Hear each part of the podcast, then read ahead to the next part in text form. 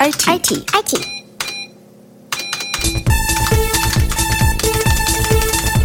Dass du da mit mehreren Personen an diesem digitalen Zwilling arbeiten kannst.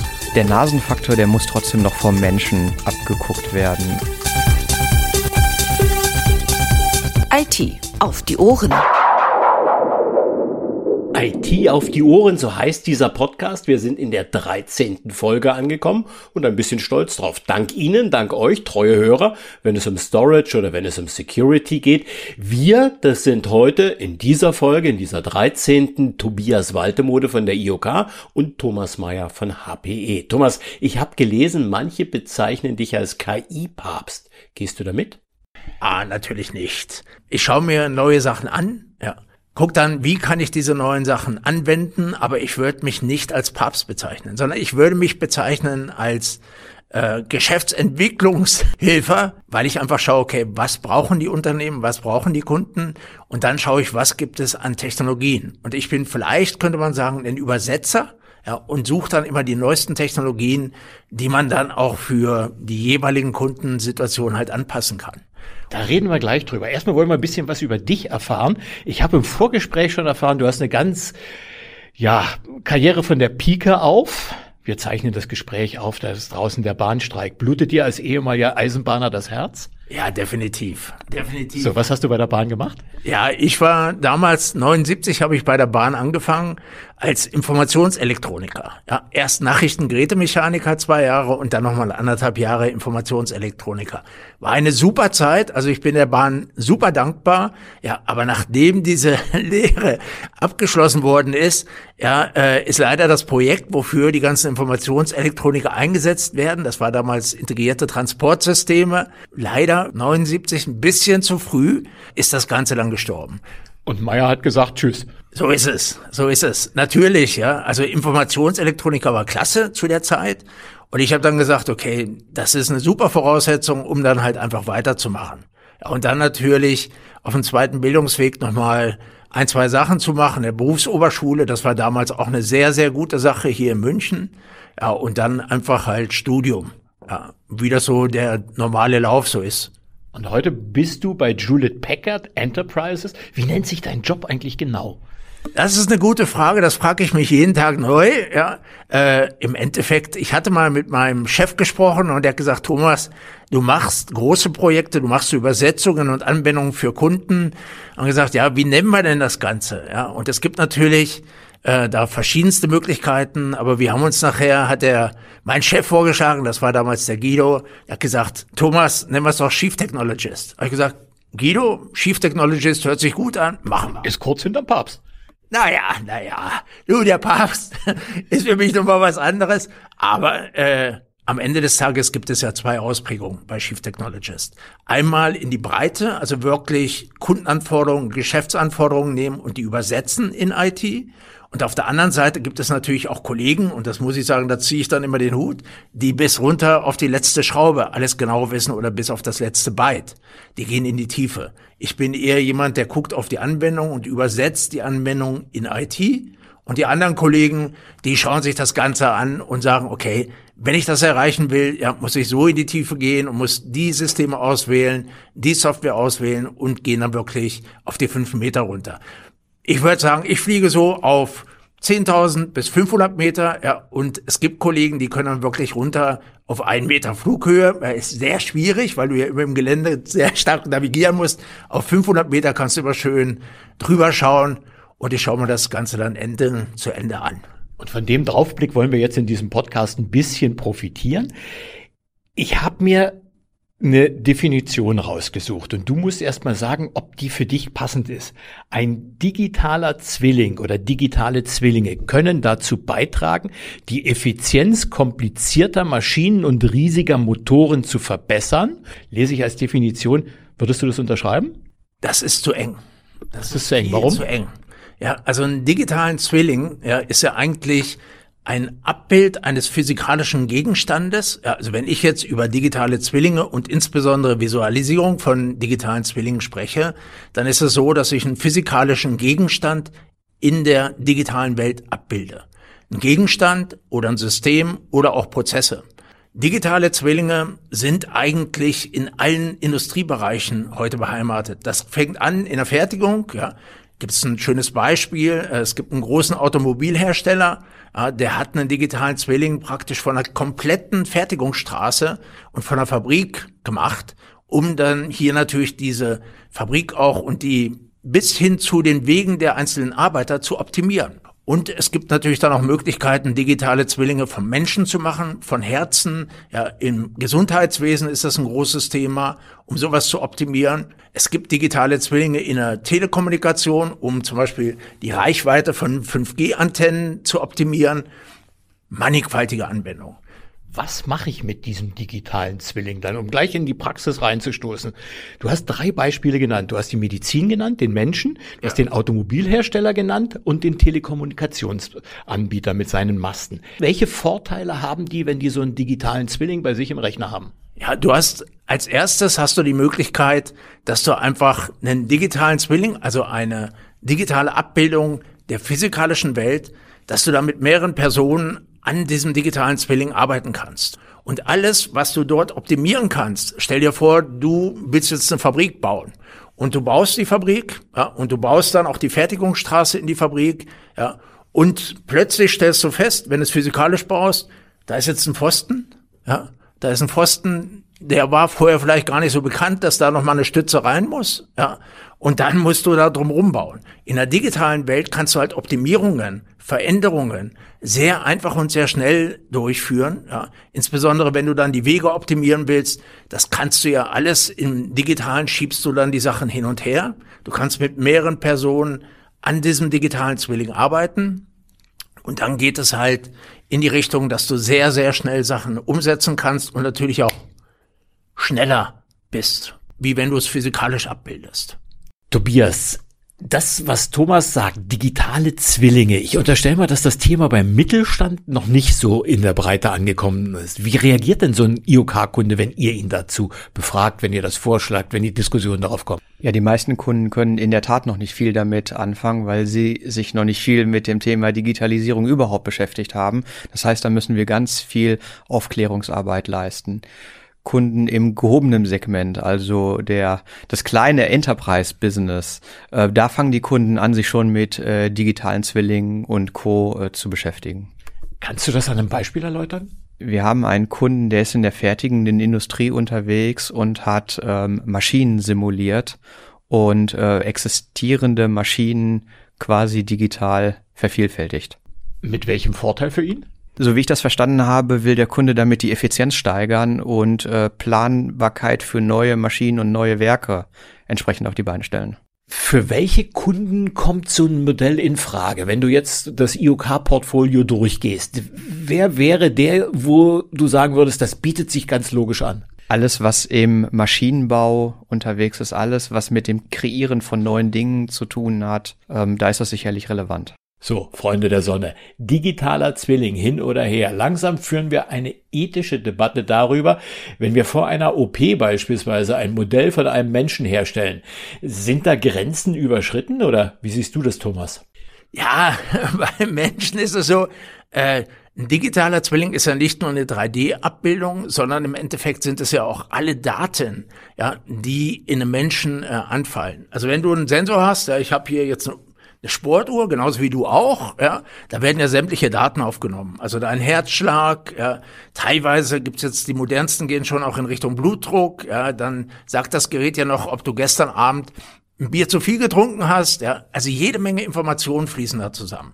Und die Informationen werden über einen längeren Zeitraum gesammelt. Und dann kann ich natürlich Entwicklungen daraus aus, auswerten. Das ist das Erste. Ja, also erstmal diese ganzen Sensordaten auszuwerten, geht ja schon in Richtung, ich schaue mir mal an, wie der Meier ja, in der digitalen Welt einfach performt, ja, wie seine Werte sind. Und dann kann ich natürlich noch den Menschen scannen. Und es gibt ja mittlerweile Systeme, also ich habe jetzt da so eine Waage, die misst dir gleich mal aus, okay, so und so schwer, das ist dann immer etwas kritischer am Morgen.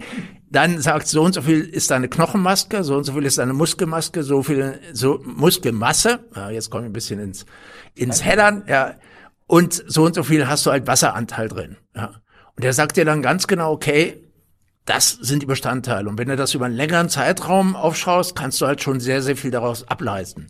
Dann kannst du aber auch einzeln, da gibt's jetzt mittlerweile schon Systeme, die scannen dich und können dir dann sagen, okay, dein Muskel hier hinten am Rücken, ja, da musst du was tun. Ja, da musst du jetzt ein bisschen was tun. Wenn du im Alter halt noch fit sein willst, äh, dann geh mal ins Fitnesscenter und mach mal ein bisschen was für deine Muskulatur. Ja, und dann kannst du natürlich Abbilder haben von den Menschen. Ja, das geht nicht so stark ins Klonen, aber das geht erstmal ins Gesundheitswesen. Tobias, hat dich Thomas mit den Argumenten überzeugt? Das sind Chancen und Risiko zugleich. Das ist bei vielen Themen, die wir so haben, ähm, ist es immer die Gefahr, wenn man ja Möglichkeiten hat, technische Möglichkeiten, die dann ja positiv oder auch negativ einzusetzen. Das ist mit der KI so, das ist jetzt mit dem digitalen Zwilling oder dem digitalen Klon so, äh, das ist bei allem. Hast du eine persönliche Meinung dazu? Eher Bauchschmerzen oder sagst du, nee, der Fortschritt ist so? Thomas hat uns vorhin beigebracht, 2030 wird es nur noch eine Art von Firma geben, nämlich die, die KI einsetzen. Die, die heute sagen, wir verzichten auf KI, die werden 2030 nicht mehr am Markt sein. Das ist ja eigentlich der Zwang dazu. Ich halte das auch generell für sinnvoll, das zu tun. Man muss es nur entsprechend abschotten, dass äh, kriminelle Energien nicht weit genug vordringen können. Okay. Okay, wir werden das jetzt nicht abschließend diskutieren. Drittes Beispiel, das du genannt hast, Thomas. Das waren die Mobilfunkanbieter. Wir kennen das alle, Funklöcher, ja, oder zumindest Verbindungen, die ein bisschen schwach auf der Brust sind. Gehört das dann der Vergangenheit an, wenn die Telekomiker mit ihren digitalen Zwillingen die Masten planen können? Das wäre natürlich wünschenswert. Aber du musst natürlich, wenn du in den digitalen Zwillingen optimierst, musst du es natürlich am Ende des Tages auch umsetzen in die physikalische Welt. Ja. Ziel vieler Unternehmen ist es wirklich, so lange wie möglich digital zu entwickeln und wirklich dann nur noch am Ende die physikalischen Umgebungen halt abzubilden. Aber du musst es umsetzen. Und umsetzen heißt immer Investition. Und du weißt ja, wie das ist. Viele dieser Umgebungen sind historisch gewachsen und wir haben dann immer mehr verdichtet. Wir gehen auf neue Netze, auf neue Technologien. Die letzte ist jetzt 5G. 6G wird kommen, ja, und es wird garantiert auch 7 und 8G geben. Ja, und da musst du halt immer wieder optimieren, ja, dann mal simulieren. Und das ist der nächste Schritt bei dem digitalen Zwilling. Du kannst dann anfangen, ja, wirklich viele, viele Sachen auch zu simulieren. Ja, sei es Bewegungen, sei es, wie sind die, also wie sind die Reichweiten, ja, der einzelnen Netze. Und dann kannst du das optimieren. Du musst es aber umsetzen. Und ich glaube, da liegt der Hase bei uns im Pfeffer. Ja, also da müssen wir noch was tun und ich bin aber auch sicher, dass wir das hinbekommen. Dafür haben wir ja dich, äh, um die entsprechende Beratung hinzukriegen. So, jetzt habe ich die Daten. Die Daten habe ich aber möglicherweise schon vorher gehabt. Also wenn ich so drei, vier, fünf Jahre zurückgucke, haben ja, ja die Unternehmen auch schon 3D-Modelle gebildet und so weiter. Wo ist jetzt der Fortschritt? Der Fortschritt ist, dass ich heute diese 3D-Modelle zusammenführe, ja, also wirklich domainübergreifend diese Informationen zusammenführe und dann aus diesen Informationen, ja, also nicht nur aus der Entwicklung oder Produktion oder aus dem Sales und Marketing und nachher natürlich auch aus dem Service, einzeln nur diese Domänen einzeln betrachte, ja, sondern ich kann jetzt diese Sachen zusammenführen und kann von Anfang an wenn ich diese Sachen zusammenführe auf einer datenzentrischen Architektur, ja, kann ich von Anfang an halt immer wieder die Daten weiter betreuen und kann immer wieder den digitalen Zwilling anpassen. Es gibt ja nicht den digitalen Zwilling, sondern es gibt den digitalen Zwilling, der halt angepasst sein kann für R&D, für Produktion, für Sales und Marketing, ja, die ganzen Konfiguratoren und natürlich nachher auch für Service, für Trainingsfälle. Ja, da kann ich natürlich dann auch mit digitalen Zwillingen arbeiten. Erzähl mir das mal konkret an einem Beispiel. Ihr wart auf der Hannover Messe, habt dort einen Studenten gehabt im Blaumann und, und, und äh, einen gelben Helm und so weiter. Und das war ein ziemlich umlagerter Stand. Was habt ihr demonstriert? Was wir da gemacht haben, war, wir haben den Roboter hingestellt ja, und man stelle sich vor, ein Roboter läuft in der Fertigungsstraße, ja, so war die Story. Der Kollege, der daneben stand, war jemand, der gesagt hat, okay, ich arbeite, es ist Weihnachten. Der Roboter hatte schon äh, davor ab und zu Zicken gemacht, also hatte manchmal irgendwelche Stillstände und ich musste den Roboter rebooten, rekalibrieren und dann ist er auch wieder gelaufen. Ja. Jetzt ist es Weihnachten.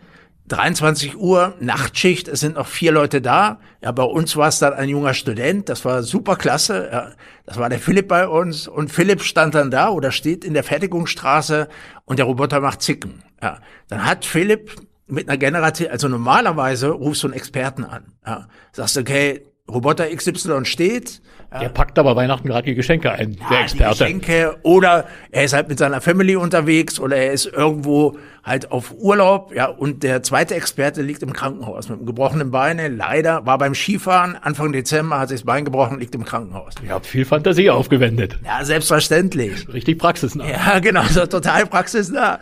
Und am Ende des Tages äh, war so, okay, anstatt dass Philipp jetzt äh, der Arbeiter in der Fabrik, ja, der dort äh, praktisch am Band, na, am Band kann man gar nicht mehr sagen, in den Fertigungsstraßen unterwegs ist, ja, anstatt dass er dass der einen Experten anruft, hat er mit der generativen AI gesprochen. Er hat gesagt, okay, er hat ein Tablett gehabt, er hat ein Foto mit von dem Tablett gemacht mit dem mit dem äh, Roboter, also ein Roboterfoto, nicht von dem Tablett, sondern von dem Roboter, ja, und hat dann dann hat die KI erkannt, okay, das ist äh, der Roboter XYZ, ja, und dann hat er gesagt, KI, was muss ich denn tun, damit ich diesen Roboter wieder einen Restart machen kann.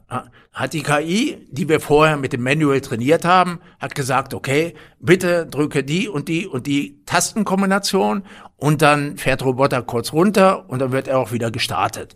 Das ist aber nur der halbe Weg. Ja, dann kommt. Was ist die andere Hälfte? Ja, die andere Hälfte ist, ja, dann fährt der Roboter wieder hoch Philipp freut sich, aber er ist noch nicht hundertprozentig sicher, ist denn dieser Roboter auch wirklich so kalibriert, dass ich ihn sofort wieder halt in die Fertigungsstraße, in den Fertigungsprozess integrieren kann. Ja, dann macht er nochmal ein Foto von verschiedenen Stellen von diesem Roboter. Und dann sieht man, okay, die KI identifiziert dann diese Stellen, ja, also so, dass es wirklich auch später nachvollziehbar ist. Das ist ja immer ganz wichtig, ja, auch nachzuvollziehen, was diese KI da so erzählt. Und dann sagt die KI, ja, ist in Ordnung und Philipp ist happy. Was man erreicht, ist im Endeffekt, ich habe eine Verkürzung des Wartungsfensters, ja, und ich kann natürlich auch hier viele, viele Themen mit diesen, ja, anscheinenden Nachschlagen, wo man normalerweise wirklich suchen würde, kann ich damit erledigen. Und das macht die generative KI für mich, wenn ich sie vorher mit den richtigen Daten trainiere. Daten trainieren. Wir machen jetzt einen ganz großen Sprung von der Zukunft noch Ostwestfalen. Nein, das ist gemein. Aber worauf ich hinaus will, ist der Punkt, wenn ich ein Business habe, wenn ich mich um alles Mögliche kümmern muss, um Steuern, um Mitarbeiter, um, um Pläne, wie ich mein Unternehmen aufstelle, dann glaube ich, ist es verdammt schwer als Geschäftsführer auch die KI und ihre Programmierung im Blick zu haben. Ist das so? Es muss das neue Normal werden. So gibt es sicherlich Dinge, die man in der KI besser bewerten und bewerkstelligen kann, als wenn das Menschen tun. Es wird aus ethischen Gründen immer noch Dinge geben, die vom Menschen entschieden werden müssen. Ich würde auch sagen, dass eine Bewerberphase bei uns, die könnte man sicherlich digitalisieren und auch ähm, mit der KI gesteuert entscheiden lassen, welcher Mensch zu uns passt. Der Nasenfaktor, der muss trotzdem noch vom Menschen abgeguckt werden und ähm, ja, es wird durchwachsen sein. Wie sieht der Nasenfaktor beim Autohaus beispielsweise aus, wenn die sagen, okay, wir können das alles digitalisieren, wir können die KI dementsprechend füttern, die Autos sind standardisiert, die Hersteller haben die und die Palette und wie weiter? Ja, Auto ist ein schwieriges Thema. Das will man fühlen, das will man anfassen, das will man riechen.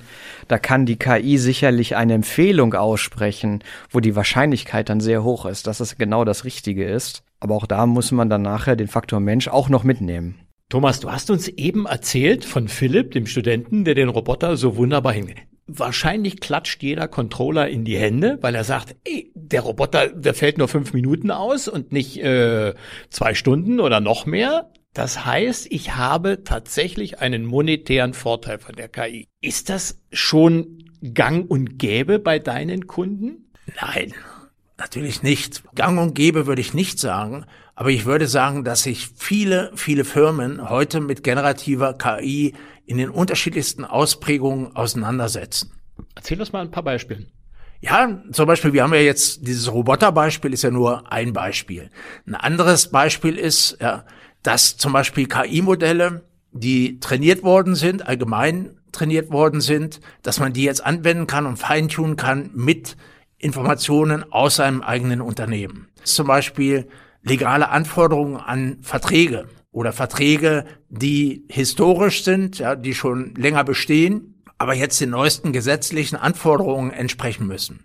Dann kann ich mir Unterschiede. Normalerweise, wenn ich dann Abfragen mache im System, dann bekomme ich die Verträge gelistet, ja, bekomme dann eine Liste und muss dann selbst nochmal schauen, okay, was sind denn jetzt die Unterschiede? Kann die natürlich miteinander vergleichen, aber das ist ein ziemlicher manueller Aufwand. Mit einer KI, wo ich die Verträge halt äh, vorliegen lasse ja, und die KI mit den gesetzlichen Voraussetzungen trainiere, kann ich dann einfach die Verträge durchsuchen lassen und die machen mir dann ganz gezielt wirklich Einmal zeigen sie mir die Verträge auf und dann auch ganz gezielt nochmal einen Zeiger auf die Unterschiede. Ja, und das wird dann aufgelistet und ich kann dann halt automatisch und sehr schnell damit arbeiten. Wenn ich jetzt Geschäftsführer eines mittelständischen Unternehmens wäre und du ja. würdest mir gegenüber sitzen und erzählst, laden Sie Ihre Verträge und äh, KI kann das lernen und so weiter, würde ich sagen, Herr Meier, war nett, Sie kennenzulernen, aber ich werde nie meine Verträge in die Cloud legen, weil ich bin da einfach skeptisch und habe ein dummes Bauchgefühl, dass irgendein Hacker sich auch für meine Verträge interessieren könnte. Was sagst du denen? Ja, das ist natürlich immer so, dass sich jeder für Verträge interessiert. Äh, es gibt aber auch die Möglichkeit, die KI oder die generative KI nicht nur in der Cloud zu nutzen, sondern ich kann diese Modelle auch lokal einsetzen. Das heißt also, wir zum Beispiel arbeiten ja mit Aleph Alpha zusammen. Die haben ein KI-Modell trainiert und dazu brauche ich einen Supercomputer, das nennt sich Luminous. Und ich kann aber auch Luminous, also das Modell, was schon vortrainiert ist, kann ich auch lokal bei mir einsetzen und kann dieses Modell dann nochmal feintunen mit den Daten aus meinem Unternehmen. Aber das bleibt bei mir in meinem Unternehmen sozusagen als privates KI-Modell und die Daten gehen nicht in die Cloud, sondern die bleiben lokal bei den Kunden. Und das ist der Riesenvorteil. Wir haben vor kurzer Zeit ganz häufig darüber geredet, dass ganz viele Daten in die Cloud wandern. Und es gibt Unternehmen, die verdienen sich da eine goldene Nase damit mit der Cloud. Wenn ich dich jetzt höre, dass ich doch sensible Daten eher bei mir im Unternehmen auf meiner lokalen Basis habe. Ist die Cloud tot? Es ist wie immer, ja, es gibt kein Entweder-Oder, sondern idealerweise schaue ich, okay, welche Anwendungen ja, bringen mir denn große Vorteile, wenn ich sie in die Cloud bringe. Ja, das heißt, welche Anwendung, insbesondere wenn es um Kundenabfragen äh, geht oder Web-Applikationen, dann ist eigentlich die Cloud sehr gut, weil ich bin halt dann immer sehr nah auch an meine Endkunden. Wenn es aber um sensible Daten geht, um Daten, wo ich halt wirklich die Souveränität behalten will, Verträge oder auch ja, Entwicklungsdaten, ja, und andere Daten, dann muss man sich sehr stark überlegen, okay, bringe ich die denn in einen Hyperscaler, also bringe ich sie in eine öffentliche Cloud oder baue ich nicht lieber eine private Cloud auf? Und eine private Cloud ist ja heute so, dass man nicht mehr alles selber machen muss, sondern es gibt ja Firmen wie zum Beispiel wir, die bieten an, dass wir praktisch eine Cloud zu ihnen entweder in ihr eigenes Rechenzentrum bringen oder zu einem Co-Locator, also wirklich ein Rechenzentrum, das halt bei ihnen in der Nähe ist. Aber sie haben die Hoheit über diese Daten, über die Anwendungen und nachher natürlich auch über das, was aus den Daten heraus an Einsichten generiert wird. Die Bauchschmerzen, die jeder Geschäftsführer hat, automatisch. Ist das sicher? Das ist natürlich sicher, weil es in einem, es ist keine Shared-Umgebung, sondern es ist eine dedizierte private Cloud nur für die Firmen selber. Oder was wir auch oft sehen, ist mittlerweile, dass man nicht zu einem Hyperscaler geht, sondern zu, man geht zu einem Systemintegrator seiner Wahl, der auch diese Services anbietet, also praktisch auch solche Umsetzungen macht in seinem eigenen Rechenzentrum und mit dem arbeite ich sehr eng zusammen. Also wir sehen den, ja, dass viele, viele Unternehmen mittlerweile anfangen, hier mit den lokalen Firmen wieder viel, viel enger zusammenzuarbeiten, weil am Ende des Tages geht es bei jedem dieser Geschäfte auch um Vertrauen und um Sicherheit, ja. Und ich will natürlich nicht meine Daten wohin geben, wo gegebenenfalls jemand anders mit meinen Daten auch seine KI noch trainiert. Ich mache meinen Wettbewerber fit für den Wettbewerb. Also Daten, insbesondere wenn es um Unternehmensdaten geht, wenn es um Entwicklerdaten geht oder Produktionsdaten, sind ja eigentlich ist das wie ein Rohstoff. Ja. Und ich kann aus dem Rohstoff, kann ich Einsichten gewinnen und dann geht's schon wieder los, ja, kann ich Einsichten gewinnen und über die Einsichten dann natürlich auch Gewinne realisieren und Geschäftsvorteile erarbeiten. Und wenn jemand, also wenn ich mit meinen Daten das mache, ja, kann ich natürlich auch die Geschäftsvorteile nachher ein, einsagen. Wenn das jemand anders macht, habe ich ein Problem. Ja. Die Cloud möglicherweise durch ein lokales Rechenzentrum beim IT-Dienstleister in meiner Nähe zu ergänzen. Ist das für euch schon ein Thema? Passiert das? Das sind fast unsere Wurzeln. Als wir 96 angefangen haben, haben wir Cloud-Themen kreiert, bevor es das Wort Cloud in dem Kontext überhaupt gab. Und auch heute bauen wir Lösungen und schaffen ähm, äh, ja kreative Ideen, wie wir die Cloud durch ja lokale Rechenzentrumslösungen, die dann auch wieder Cloud-Lösungen sind, ähm, ergänzen und flankieren. Definitiv ja ein wichtiger Baustein. Thomas, du hast mir im Vorgespräch gesagt, es wird 2030 zwei Arten von Firmen geben. Die einen setzen KI ein und die anderen gibt's nicht mehr. Ja. Stehst du zu der Prognose? Na, aber hundertprozentig. Ja, also ich sehe und äh, da muss ich auch sagen, ich arbeite sehr viel auch mit größeren Firmen zusammen, ja, aber auch viel mit äh, Service-Providern und ich muss sagen, das ist genau das, was passieren wird. Ja. Warum? Ja, weil ich mit KI ist ja immer ein Assistent. Ja, also wenn jetzt jemand hier äh, die CES angeschaut hat, ja, und sich den Roland Busch äh, Vortrag angeschaut hat, geht es in Richtung Co-Piloten. Ja. Also Microsoft spricht ja von einem Co-Piloten, der uns äh, bei E-Mails hilft, der uns halt in sämtlichen Office-Aufgaben hilft. Ja, es gibt aber auch den industriellen Co-Piloten, der uns halt dann zur Seite steht, wie dieser Assistent äh, von Philipp, unserem äh, Studenten, ja, der dann praktisch mir hilft in meinen jeweiligen täglichen Arbeiten, sei es in der Entwicklung, sei es in der Produktion, im Sales und natürlich auch Marketing und später auch im Servicebereich, ja, wo ich dann sozusagen mit einem quasi Experten mich immer wieder austauschen kann. Ja, ich bekomme die Informationen von ihm vorgeschlagen, aber, und das ist einer der wichtigsten Aspekte überhaupt, ich muss in jedem Fall nochmal die Entscheidung durch einen Menschen herbeiführen.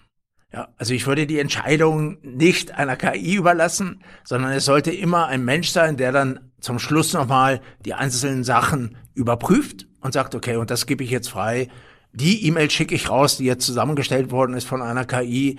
Das Dokument äh, unterzeichne ich, was zusammengestellt worden ist, aber es muss immer noch mal ein Mensch da sein, weil eine KI kann auch halluzinieren. Ja, ja, ja. Du lachst? Ja, klar. Ja, also stell dir vor, äh, KI wertet jede Menge Daten aus ja, und leitet aus diesen Daten halt bestimmte Situationen ab. Eine KI ist ja nichts anderes wie eine Anreihung ja, in einem neuronalen Netz, wie eine Anreihung von Informationen und dann eine Gewichtung dieser Informationen. Und daraus leitet ja das neuronale Netz, was trainiert worden ist, leitet dann praktisch die Antwort daraus ab. Ja. Und wie immer, ja, eine KI kann nur so gut sein, wie die Daten sind, mit der sie gefüttert worden ist, ja, mit der sie trainiert worden ist. Ja. Und das ist extrem wichtig. Im Umkehrschluss heißt es aber, wenn ich nicht konsequent auf das Thema KI setze, konsequent meine Daten zur Verfügung stelle, sondern vielleicht 25 Prozent zurückhalte, ist meine KI schlechter? Ich würde sagen, dass es äh, extrem wichtig ist, dass ich mich hier mal mit Experten unterhalte, ja, die das dann ganz genau bewerten können, weil natürlich ist das, äh, hängt das von vielen, vielen Faktoren ab. Ja, genauso wie nachher auch die Infrastruktur und das ist ja das, was Tobias äh, sehr gut äh, positionieren kann. Ja, genauso ist es ja auch. Ich muss schauen, bei welcher Infrastruktur ich welche äh, KI-Modelle einsetzen kann.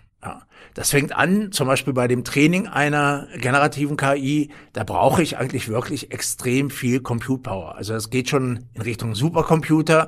Und dann gibt es halt das Thema Feintuning, ja, wo ich diese KI-Modelle nehme und dann auf meine Daten anpasse. Und dann gibt es den dritten Schritt, wo ich dann halt in Richtung Anwendung gehe, also Inferencing nennt sich das, ja, wo ich dann wirklich diese KI-Modelle halt im tagtäglichen Leben anwende. Und dann gibt es noch so etwas wie Reinforcement Training, dass ich halt mit den Daten, die ich tagtäglich dort einbringe, dann halt das KI-Modell immer verbessere. Ja, also das geht dann halt in Richtung Belohnung und Strafen, ja, Reinforcement, das heißt ja immer, ich trainiere das Modell halt auch immer weiter. Und es wird halt immer besser mit mehr Anwendungen.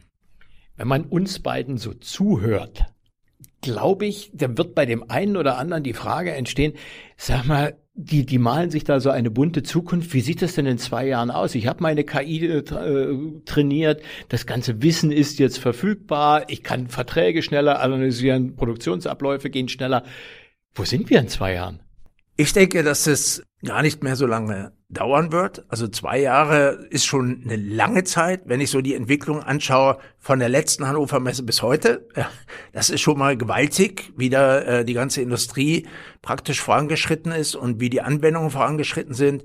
Ich glaube, dass es sehr schwierig ist, äh, Aussagen zu treffen. Ich bin mir aber hundertprozentig sicher, dass eine der wichtigsten Sachen äh, bei diesen Anwendungen ist, die Menschen mitzunehmen. Also die Kultur innerhalb der Unternehmen praktisch auch dahingehend auszurichten, dass man sich mit diesen neuen Sachen auseinandersetzt und dass man die KI nicht als Bedrohung empfindet, sondern als Chance. Ja. Ich muss allerdings auch, und das ist extrem wichtig, und darum ist, empfehle ich eigentlich auch sämtlichen Firmen, das wirklich auch in Richtung äh, Chefsache zu machen oder eine Stabsstelle einzurichten. Ich muss auch die Risiken immer mit abwägen. Ja, man stelle sich vor, ich habe ein KI-Modell. Dieses KI-Modell wird als Chatbot mit Kunden äh, konfrontiert und äh, Kunden fragen dann politische Themen ab. Ja. Und das KI-Modell, was ja trainiert worden ist, mal mit sämtlichen Informationen, gibt dann auch politische Statements von sich. Das will ich als Firma definitiv nicht. Diversity ist auch ein Beispiel, ja, was immer wieder hochkommt. Das will ich natürlich definitiv nicht. Also es reicht wahrscheinlich auch den deutschen Fußballmeister zu tippen. Da bist du schon in einer ganz falschen Ecke, wenn du den falschen tippst, oder? ja, da hast du natürlich recht. Also, ja. Das Aber du bist Übersetzer, du bist Berater. Was sagst du Firmen? Wie schafft man so eine Kultur? Ja, also meiner Meinung nach ist es erstmal so, dass ich einzeln, ich muss erstmal einen Bereich identifizieren, ja, mit dem ich, wo ich dann Experten aus dem Unternehmen nehme, die auf Innovation stehen. Ja, diesen Bereich und den, die Anwendungen untersuche ich. Was bringt mir denn die KI, wenn ich da viele Sachen halt dementsprechend auch nutze aus der generativen KI? Und dann fängt man an, einfach das erfolgreich zu machen, ja, zu implementieren. Und dann fängt man an, wirklich mit den, in dem Unternehmen auch sehr viel zu kommunizieren, also eine große Transparenz zu schaffen. Ja, was wollen wir eigentlich erreichen? Wo stehen wir heute? Wo wollen wir hin in diesen Bereichen? Es ist wie immer. Ja, ich muss mit den Leuten sprechen, ich muss sie abholen und ich muss ihnen einfach zeigen, dass das keine Bedrohung für sie ist, sondern, und das, was eine KI auch immer sein sollte, eine Hilfe, eine Unterstützung, um viele, viele Sachen einfacher zu machen. Das, was du sagst, glaube ich, unbesehen für Unternehmen wie Hewlett Packard Enterprises, um einfach mal eine Größe zu nennen. Die Stadtverwaltung XY ja. ist nicht nur von der Größe her ein bisschen kleiner, vermute ich, würde ich einfach mal unterstellen, aber ähm, möglicherweise auch nicht so zukunftsorientiert, dass man sagt, wir können jetzt ganz viel mit KI machen. Ja, ich denke, wenn, wenn wir in Richtung Verwaltungen gehen, ja, dann ist es sehr wichtig, erstmal sämtliche Informationen so weit aufzubereiten, ja, dass ich halt die Informationen habe, womit eine generative KI etwas anfangen kann. Und ich kann ja dann auch ein kleineres Modell nutzen, ja, dieses Modell praktisch mit den Informationen, und das ist das Wichtigste, die richtigen Daten zusammenzustellen, dann dementsprechend auch fein zu tunen. Und dann geht es darum, dass ich den Mitarbeitern einfach sehr stark zeige, welche Vorteile sie persönlich bei der Nutzung dieser KI auch haben. Und die KI wird sie immer unterstützen. Ja. Sie kann Texte erstellen, sie kann Schreiben erstellen, aber am Ende des Tages, und das hatten wir ja vorhin, sollte immer ein Mensch da sitzen, der diese Sachen noch kontrolliert und erst dann freigibt. Ich sehe die KI eigentlich als Helfer, als Beschleuniger und ich muss ehrlich sagen, ja, ich setze sehr viel KI ein, um äh, Texte zu schreiben. Wo ich mir vorher sehr, sehr viel Gedanken gemacht habe, hole ich mir erstmal den ersten Input von der KI, bringe aber dann immer noch meine persönlichen Informationen ein und dann im nächsten Schritt, ja, schicke ich das dann halt an die Kunden. Ja. KI im Job. Nutzt du KI, beispielsweise Mails zu schreiben, um irgendwelche Arbeitsabläufe so zu standardisieren, dass es dir wirklich ein Zeitersparnis bringt? Ich habe das ausprobiert, natürlich. Ich habe auch sogar schon ein, ein Gedicht über IT-Technologien schreiben lassen ähm, oder Vertragswerke vorschreiben lassen. Aber dass ich sage, das ist jetzt im Daily Business angekommen, äh, das sicherlich noch nicht. Nein. Thomas, wenn wir über öffentliche Verwaltungen reden, dann ist häufig das Bauamt mit dabei und es gibt ganz viele Verordnungen, die da einfach berücksichtigt werden müssen. Ist das ein Fall für KI? Aber definitiv. Wir haben ja schon mal darüber gesprochen. Ja, es gibt unterschiedliche Herausforderungen, unter anderem natürlich auch für Bauunternehmen auf der einen Seite, aber auch für Häuserbauer, die jetzt äh, Häuser bauen wollen auf der anderen Seite. Ja, es gibt unendlich viele Veränderungen in den Bauverordnungen von jedem Jahr von 22 auf 23, von 23 jetzt auf 24 kommen neue Verordnungen dazu oder es werden auch ältere Verordnungen halt rausgenommen und optimiert. Wer soll denn da noch durchsteigen? Ja. Und eine KI, also wenn du heute bei Google reingehst und sagst, äh, liste mir mal die Bauverordnung auf, dann kriegst du eine Liste ja, mit jede Menge Links. Ja. Und du bist am Ende nicht schlauer. Ja, du musst halt überall selber reingehen, dir die ganzen Sachen durchlesen und dann kannst du da wirklich ein gutes Bild äh, empfangen. Insbesondere für Bauunternehmen ist das das Grauen schlechthin. Wenn du aber hergehst zu der KI, du trainierst die KI vorher mit historischen Daten, also den Bauverordnungen aus 20, 21, 22, 23 und jetzt mit den neuesten aus 24. Und du sagst dann, KI, bitte liste mir mal die Unterschiede auf, ja, von 22 auf 24 oder von 23 auf 24, dann wird dir diese KI eine Liste geben mit den Punkten, wo die Unterschiede schon aufgelistet sind. Also du musst nicht mehr in die einzelnen Informationen einsteigen, in die Tiefen einsteigen, sondern die KI stellt ihr schon mal eine Liste zusammen. Und das ist der große Unterschied. Du bekommst nicht nur Links, ja, zu den einzelnen Informationen, sondern du bekommst nachher schon eine Zusammenstellung zu den Informationen und idealerweise auch die Referenzen. Ja, das gibt es. Es gibt KIs, die liefern dann natürlich sofort die Referenzen auch mit. Und das ist natürlich extrem nachhaltig. Weil dann kann ich gegebenenfalls nochmal, wenn mir etwas wenn ich etwas, wenn mir etwas auffällt, kann ich jederzeit natürlich dann auch nochmal nachschauen und die Referenzen hier prüfen. Wie verlässlich sind diese Daten? Die Daten sind hundertprozentig verlässlich, weil du ja immer die Referenzen mitgeliefert bekommst. Ja. Ich frage deshalb, äh, ging auch durch die Presse, Journalisten haben dann ein ganz offenes Ohr dafür. Eine KI sucht äh, Urteile zu einem bestimmten Fall, ein Rechtsanwalt lässt suchen. Am Ende stellt sich heraus, da sind auch ein paar Urteile einfach erfunden worden von der KI. Bei so einer Bauverordnung steckt man nicht drin. Ja, aber du, äh, wenn die Urteile erfunden worden sind von der KI und die KI hat eine Referenz mitgeliefert, dann, wenn ich da auf die Referenz gehe und die Referenz ist nicht da, ist ganz klar, dass die KI in dem Fall halluziniert hat. Ja. Also sie hat wirklich dann aus irgendwelchen Sachen etwas zusammengebaut, wo sie gedacht hat, okay, das passt halt zu der Frage, die ich gerade bekommen habe. Und da kommen wir auf ein ganz wichtiges Thema. Ich würde jeder Firma empfehlen, seine Mitarbeiter ja, in Richtung Prompting, also wirklich nachher Prompt Engineering. Wie frage ich eine KI ab? Ja, wie setze ich auch Leitplanken ja, in einer KI?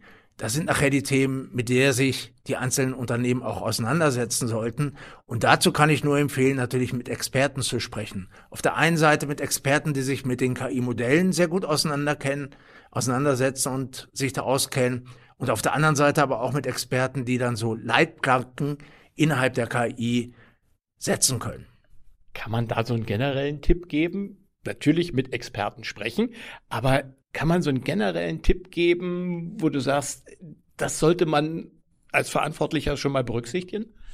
Ja, ich würde in jedem Fall berücksichtigen, dass ich halt mit eine, also KI-Modelle auswähle, die multimodal sind. Also heißt nicht nur äh, Texteingaben bearbeiten, sondern sowohl Audio als auch Bilder, als auch Videos untersuchen können und auch Sprachen. Ja, und dann gegebenenfalls auch mehrere Sprachen unterstützen. Ja, da hatte ich ja vorhin schon angesprochen, dass Aleph Alpha hier als europäische Firma eigentlich einen sehr guten Job macht. Ja, und genauso ein KI-Modell halt auch anbietet. Das nennt sich bei den Luminous. Das ist das eine.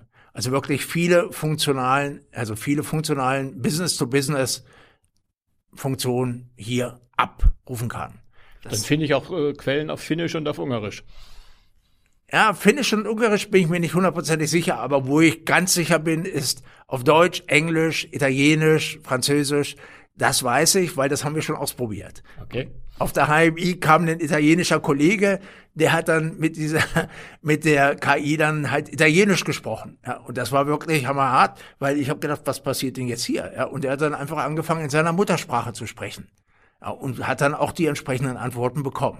Aber ich habe dich unterbrochen. Also das ist schon das, mal ganz das wichtig. Das ist schon mal ganz wichtig, dass ich halt einfach bei der Auswahl des Modells halt das richtige Modell nehme, was ich nachher gegebenenfalls auch lokal einsetzen kann. Das ist schon mal ein ganz wichtiger Aspekt. Und dann ist es sehr wichtig, dass ich halt die Anwendungsbereiche nochmal definiere ja, und schaue, okay, wo bringt mir denn die KI auch den höchsten Nutzen? Ja, sei es im Service und das passiert sehr oft, weil im Service liegen sehr viele Informationen vor und ich kann halt Wartungsfenster verkürzen, kann Predictive Maintenance machen, also vorausschauende Wartung. Da ist eine KI eigentlich schon mal sehr, sehr gut einsetzbar äh, oder in der Verwaltung. Und dann geht es darum, dass ich halt in Richtung vertrauensvolle KI gehe, also wirklich auch schaue, okay, liefert die KI auch sofort Referenzen mit? Warum hat sie diese Entscheidung getroffen? Also um bei diesem Roboter vom Anfang zu bleiben, ja, warum ist die Kalibrierung in Ordnung? Ja, also zeigt mir die KI an dem Foto, was ich gemacht habe von dem Roboter, dieser Bereich, den habe ich untersucht und ich weiß hundertprozentig, das System ist kalibriert, weil hier die und die Merkmale übereinstimmen. Das ist das Zweite, also das Thema Referenzen. Und dann würde ich auch noch so weit gehen, natürlich in Richtung Guardrails auf Englisch, jetzt gehen wir aufs Deutsche, Leitplanken zu setzen. Und da gibt es unterschiedliche Software, wo ich halt sagen kann, okay, hier mit den Schlagwörtern, darauf gehst du nicht ein. Ja. Also zum Beispiel Politik, ja, dass ich das halt sehr stark eingrenze, dass ich nicht über Politik spreche, dass ich nicht über Kriege spreche oder auch nicht über Diversity, dass ich keine Aussagen in diese Richtung mache, sondern das sehr stark eingrenze. Auch nicht über den FC Augsburg als deutschen Meister? Ah, na, wenn die deutscher Meister werden, immer voran. Aber wenn wir beim Fußball sind, ja, das ist ja genauso wie beim Tennis oder bei anderen Sportarten, ja, kann man schon Aussage treffen. Äh, manchmal sind sie sehr witzig, wie gerade, aber äh, es kann in jedem Fall interessant sein. Aber das sind die drei Punkte, Spaß ja. beiseite, die drei Punkte, die du nennen würdest. Da müsst ihr euch drum kümmern. Ja. Und natürlich dann äh, dementsprechende Partner, ja, sowohl für die Anwendung, und da würde ich wirklich auf Experten gehen, ja, als auch nachher für die Plattform, ja, dass man nicht nur am Anfang, wie es viele machen, ja, in einer kleinen Umgebung was austesten, dann erfolgreich sind, aber dann nicht in die Produktion gehen können, sondern ich würde von Anfang an immer schauen, okay, das sind die Anforderungen der Modelle, ja, und was passiert, wenn ich nachher skalieren will, so dass ich auch da schon mal vorbereitet bin und gegebenenfalls einfach mit den Modellen, mit den Anwendungen dann halt auch auf einer Plattform wachsen kann. Und da brauche ich dann auch die entsprechenden Infrastrukturpartner, ja, die das gegebenenfalls auch as a Service halt anbieten. Vielen Dank, meine Herren, für eure Ansichten, für eure Denkanstöße, für eure Antworten. Das war die 13. Folge von IT auf die Ohren mit den Herren Tobias Waltemode von der IOK und Thomas Meyer von HPE. Die 14. Folge ist schon in Vorbereitung. Es bleibt spannend, so viel darf man schon verraten. Wir freuen uns auf ein Feedback, wir freuen uns auf eure Fragen, wir freuen uns über euer Interesse auf IT auf die Ohren.de. IT. IT. IT.